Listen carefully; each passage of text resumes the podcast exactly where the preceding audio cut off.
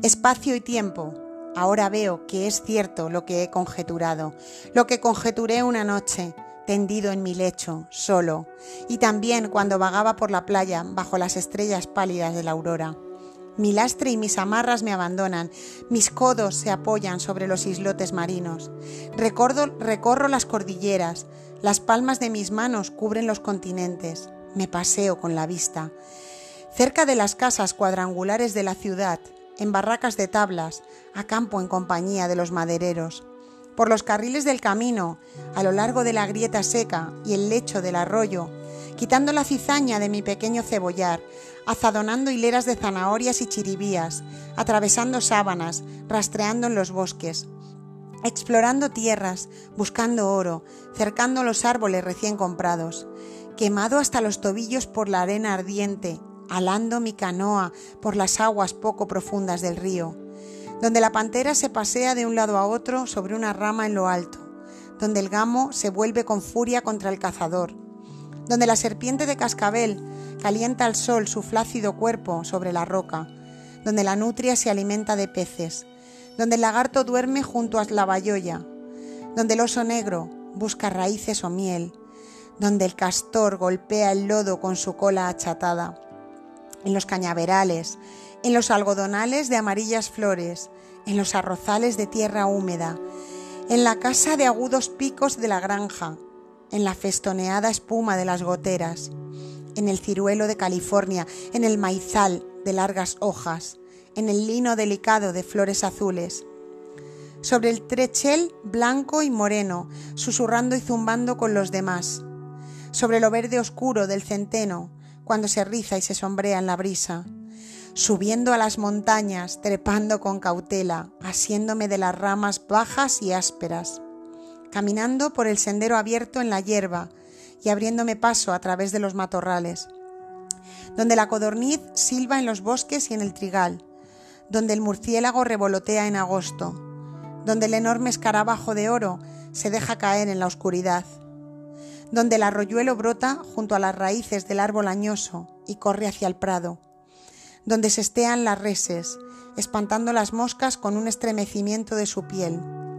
donde los paños cuelgan de la cocina, donde los morillos descansan sobre las losas del hogar, donde las telarañas caen en festones de las vigas, donde golpean los martinetes, donde la prensa hace girar sus cilindros, donde quiera que el corazón humano late con angustias horribles, donde se cierne el globo periforme, en él navego y miro gravemente al suelo, donde la orolla estirada por la maroma, donde el calor del sol empolla huevos de color verde pálido en la arena, donde la ballena nada con su cría sin abandonarla nunca, donde el barco de vapor va desplegando su gallardete de humo, donde el tiburón, como un navío negro, va cortando el agua con su aleta, donde corre el bergantín en llamas, impelido por corrientes desconocidas. Crecen conchas en su cubierta, bajo la cual se pudren los cadáveres, donde la bandera, profusamente estrellada, es llevada a la cabeza de los regimientos, acercándome a Manhattan por la larga isla, donde el Niágara hace caer su catarata como un velo ante mi rostro, en el peldaño de la puerta o afuera, sobre el apeadero de madera, en la pista o gozando en paseos campestres o en bailes o en una buena partida de béisbol, el día de fiesta con burlas de belitres, libertinaje irónico, bailes, borracheras, risas, en el lagar de la sidra, saboreando la dulzura de la pulpa morena, chupando el jugo con una paja. En la monda de las manzanas, pidiendo besos a cambio de todas las frutas rojas que encuentro. En las revistas militares, en las fiestas de la playa, en las faenas amistosas para descascarar el maíz para construir casas, donde el sisonte hace sonar sus deliciosos barboteos, arrullos, gritos, lamentos, donde la pila de heno está en la troje, donde los escobajos están esparcidos, donde la vaca de cría espera en el cobertizo, donde el toro avanza para ejecutar su obra viril, donde el caballo avanza hacia la yegua, donde el gallo cabalga a la gallina, donde las terneras pacen, donde los gansos pican el grano, sacudiéndolo ligeramente, donde las sombras de la tarde se alargan sobre la ilimitada y desierta pradera, donde las manadas de búfalos se extienden arrastrándose en una planicie de muchas millas cuadradas de extensión, cerca y lejos, donde el Guainambí asoma, reluciendo débilmente, donde el cuello del cisne longevo se curva y serpentea, donde la gaviota vuela como saeta cerca de la playa y ríe con su risa casi humana, donde se alinean las colmenas en el jardín sobre un banco gris medio oculto por las altas hierbas, donde las perdices, de pecho pintado a fajas, duermen en círculo en el suelo, con la cabeza afuera, donde el carro fúnebre pasa por la arqueada puerta del cementerio, donde los lobos invernizos aullan en los desiertos de nieve y en medio de los árboles cubiertos de carámbanos, donde la garza, de cabeza amarilla, se acerca por la noche al borde del pantano y se alimenta de cangrejos pequeños donde las salpicaduras de los nadadores y los buceadores refrescan el ardiente mediodía, donde el saltarén ejecuta su escala cromática en el, en el nogal que crece junto al pozo.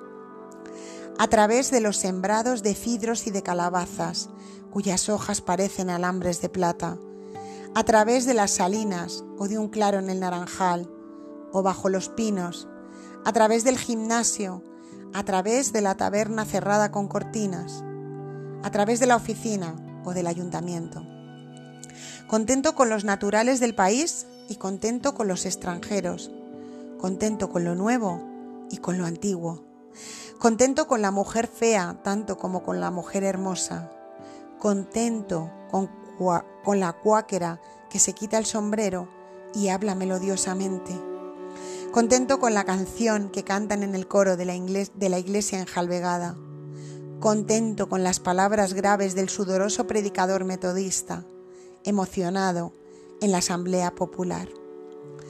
Mirando los escaparates de Broadway toda la mañana, con la nariz aplastada contra los gruesos cristales, vagando más tarde, con la cara vuelta hacia las nubes, por una callejuela o por la playa, en medio de dos amigos, a quienes rodeo el talle con mis brazos, volviendo a casa en compañía del taciturno muchacho de oscuras mejillas que cuida de los cercados.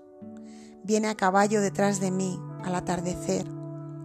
Lejos del campamento, observando las pisadas de los animales o las huellas de los mocasines, en el hospital, junto al catre, pasando la limonada al febriciante cerca del muerto en su ataúd, cuando todo está en silencio, observándolo a la luz de una vela, viajando por todos los puertos para traficar y en busca de aventuras, corriendo en medio de la multitud moderna, tan impaciente y veleidoso como el que más, enfurecido con mi enemigo y dispuesto en mi furor a cuchillarlo.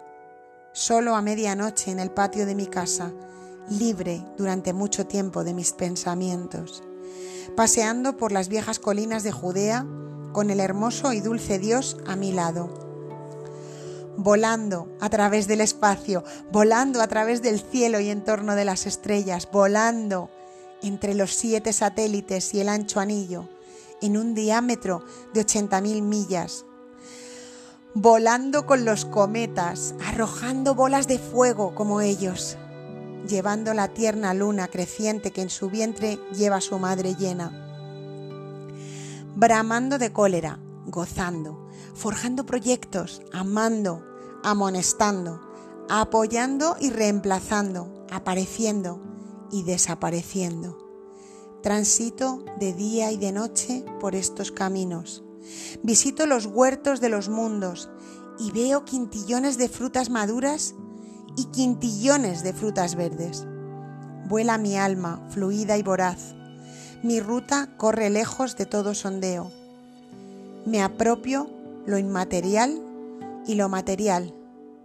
Ningún guardián y ninguna ley pueden impedírmelo. Suelto el ancla de mi navío solo un momento. Mis mensajeros parten continuamente y me traen mensajes Voy a caza de pieles polares y de focas, saltando precipicios con ayuda de mi garrocha ferrada, adhiriéndome a los témpanos de hielo azulino y frágil. Me subo al carretón, me instalo por la noche en el nido del cuervo. Navegamos en el océano Ártico, hay luz suficiente. A través de la límpida atmósfera contemplo la maravillosa belleza. Pasan las enormes masas de hielo, despiertan mi fantasía. Nos aproximamos a un gran campo de batalla donde pronto lucharemos. Atravesamos los formidables puestos avanzados del campamento con pasos silenciosos y prudentes, o entramos por los suburbios de una vasta ciudad derruida, cuyos edificios ruinosos valen más que todas las ciudades florecientes del globo. Soy un camarada generoso, vivaqueo junto a las fogatas de guardia de los invasores. Arrojo fuera del lecho al recién casado y me acuesto con su mujer. La estrecho toda la noche contra mis muslos y contra mis labios.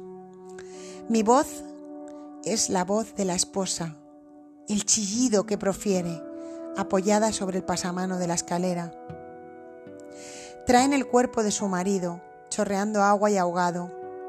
Comprendo el corazón magnánimo de los héroes, el valor de la época actual y de todas las épocas.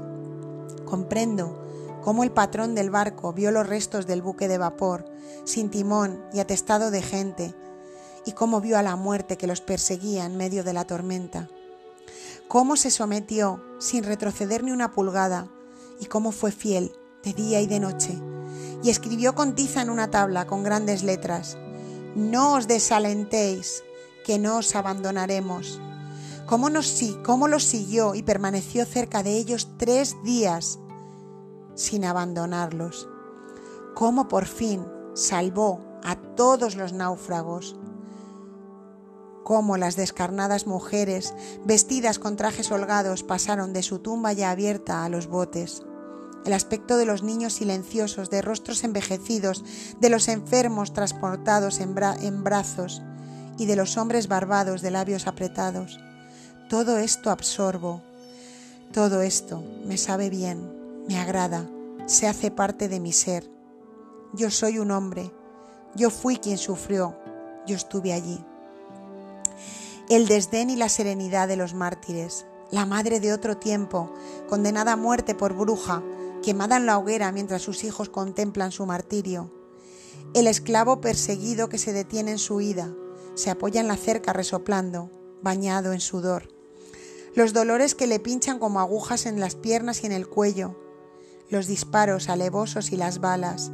Todo esto lo siento, todo esto soy. Soy yo el esclavo perseguido, los colmillos de los perros me obligan a retroceder. El infierno y la desesperación me acosan, mis perseguidores disparan una y otra vez. Me agarro del barandal de la cerca, gotea de mi cuerpo la sangre mezclada con el sudor. Caigo sobre los matorrales y sobre las piedras. Los jinetes espolean a sus cabalgaduras perezosas, se aproximan, llegan sus mofas a mis oídos aturdidos y los, y los latigazos golpean mi cabeza. La angustia es mi pan cotidiano. No pregunto al herido cómo se siente, me convierto en el herido. Mis heridas se hacen cárdenas mientras le observo apoyado en mi bastón. Soy el bombero triturado, tengo roto el esternón. Las paredes me sepultaron en sus ruinas, aspiré humo y llamas, oía los gritos de mis compañeros, oía el lejano golpear de sus picas y palas.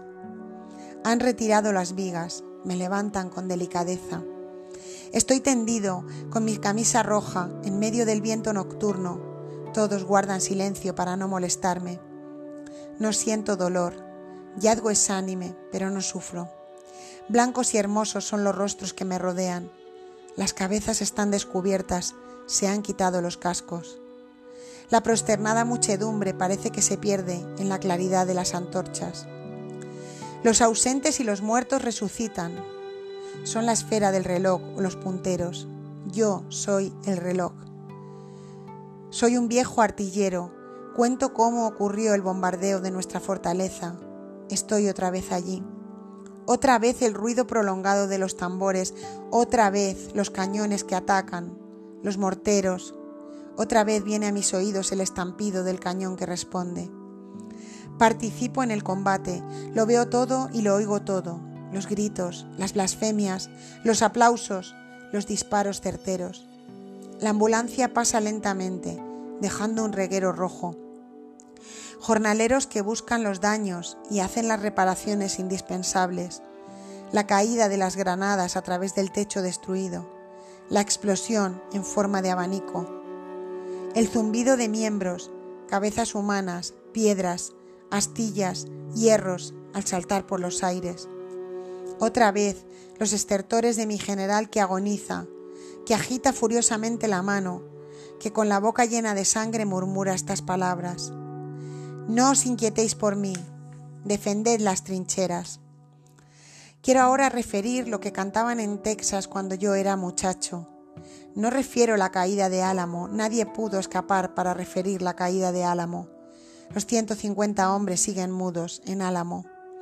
Es la historia del asesinato a sangre fría de 412 jóvenes. Al batirse en retirada, se habían alineado en una concavidad cuadrada del terreno, con su impedimenta a guisa de parapeto. 900 vidas del enemigo que los rodeaba, nueve veces su número, fue el precio que se tomaron por anticipado. Cayó herido su comandante, perdieron las municiones, ofrecieron una capitulación honorable, recibieron las condiciones firmadas y selladas, entregaron las armas y regresaron como prisioneros de guerra. Eran la gloria de los guardabosques, incomparables como jinetes, incomparables como tiradores, sin rivales para el canto, para el amor, magnánimos, turbulentos, generosos, hermosos, altivos y afectuosos, sufridos, tostados por el sol, vestidos con el traje libre de los cazadores, ninguno de ellos mayor de 30 años. En la mañana del segundo lunes, los sacaron en pelotones y los asesinaron. Era a principios de un verano espléndido. La faena comenzó a eso de las cinco de la mañana y se acabó a las ocho. Ninguno obedeció la orden de arrodillarse. Algunos hicieron un esfuerzo descabellado e inútil por arrojarse sobre sus asesinos. Otros permanecieron en pie, erguidos, impávidos. Algunos cayeron enseguida heridos en la cabeza o en el corazón. Los vivos yacían confundidos con los muertos. Los mutilados y despedazados se revolcaban en el polvo. Los que llegaban luego los veían allí. Unos pocos, agonizantes, intentaron huir arrastrándose. Fueron rematados a bayonetazos y culatazos. Un niño de 17 años se asió de su asesino hasta que dos de sus compañeros vinieron a libertarle. Los tres fueron despedazados y se bañaron en la sangre del niño. A las once comenzó la cremación de los cadáveres. Tal es la historia del asesinato de los 412 jóvenes. ¿Queréis que os narre alguna antigua batalla naval? ¿Queréis saber quién ganó a la luz de la luna y de las estrellas? Escuchad pues el relato, tal como me lo contó mi bisabuelo el marino. Te digo que nuestro enemigo no era un cobarde, me dijo. Poseía la áspera resolución inglesa. No hay valor más recio ni más firme, ni lo habrá jamás. Se acercó al caer el día y abrió sus fuegos horriblemente contra nosotros. Nos trabamos con él, se enredaron las vergas, se tocaban los cañones. Mi capitán trincaba con sus propias manos. Habíamos recibido algunas balas de 18 libras en la quilla, Dos cañones de nuestra batería baja estallaron en la primera descarga, matando a todos los que, a todos los, que los rodeaban y lanzándolos por los aires. Peleamos en el ocaso, peleamos en la oscuridad. Las diez de la noche, alta luna llena, nuestras vías de agua en aumento, cinco pies de agua. El contramaestre pone en libertad a los prisioneros encerrados en la bodega de popa, dándoles una oportunidad de salvarse. El acceso a la Santa Bárbara está prohibido por los centinelas. Ven tantas caras conocidas que no saben en quién confiar. Nuestra fragata se incendia. El enemigo nos pregunta si nos rendimos, si queremos arriar la bandera y terminar la refriega. Me río alegremente, pues oigo la voz de mi pequeño capitán. No arriamos, exclama gravemente. Ahora comienza nuestra parte del combate. Solo están en servicio tres cañones. El capitán, en persona, apunta a uno de ellos al palo mayor del enemigo. Dos descargas de metralla hacen callar su fusilería y arrasan la cubierta. Solo las cofas secundan el fuego de esta pequeña batería, especialmente la cofa de Gaira. Resisten valientemente durante toda la acción. No hay ni un momento de descanso. Las vías de agua son muchas para las bombas. El fuego avanza hacia la Santa Bárbara. Han destruido una de las bombas. Todos creen que nos hundimos. El pequeño capitán está de pie, sereno. No se apresura, habla con voz natural. Sus ojos despiden más luz que los faroles de a bordo. A eso de la medianoche, a la luz de la luna, se rinde el enemigo. La medianoche yace rígida y quieta, dos grandes cascos inmóviles sobre el pecho de las tinieblas. Nuestra nave deriva y se hunde lentamente. Nos disponemos a pasar a la nave que hemos ganado. El capitán, en el alcázar, con el rostro pálido como el de un muerto, fríamente da órdenes. No lejos de él está el cadáver del niño que le servía. Se ve el semblante del lobo de mar, con su largo pelo blanco y sus bigotes cuidadosamente rizados. Las llamas, no obstante todos los esfuerzos, se agitan arriba y abajo. Las roncas voces de los tres oficiales que todavía pueden cumplir su deber. Montones informes de cuerpos y pedazos de carne humana adheridos a los mástiles y a las berlingas cordajes, aparejos colgantes, ligeras sacudidas causadas por las caricias de las olas, cañones negros, impasibles, paquetes de pólvora dispersos, olor penetrante, delicadas ráfagas de la brisa del mar, olores de los cárices y de los campos de la costa, mensajes de los muertos que son transmitidos a los sobrevivientes, el silbido del bisturí del cirujano, los dientes voraces de su serrucho, jadeos, sonidos guturales, salpicaduras de la sangre que gotea, un alarido corto y frenético y luego un gemido largo, apagado, que muere lentamente. Esto es así. Esto es irreparable.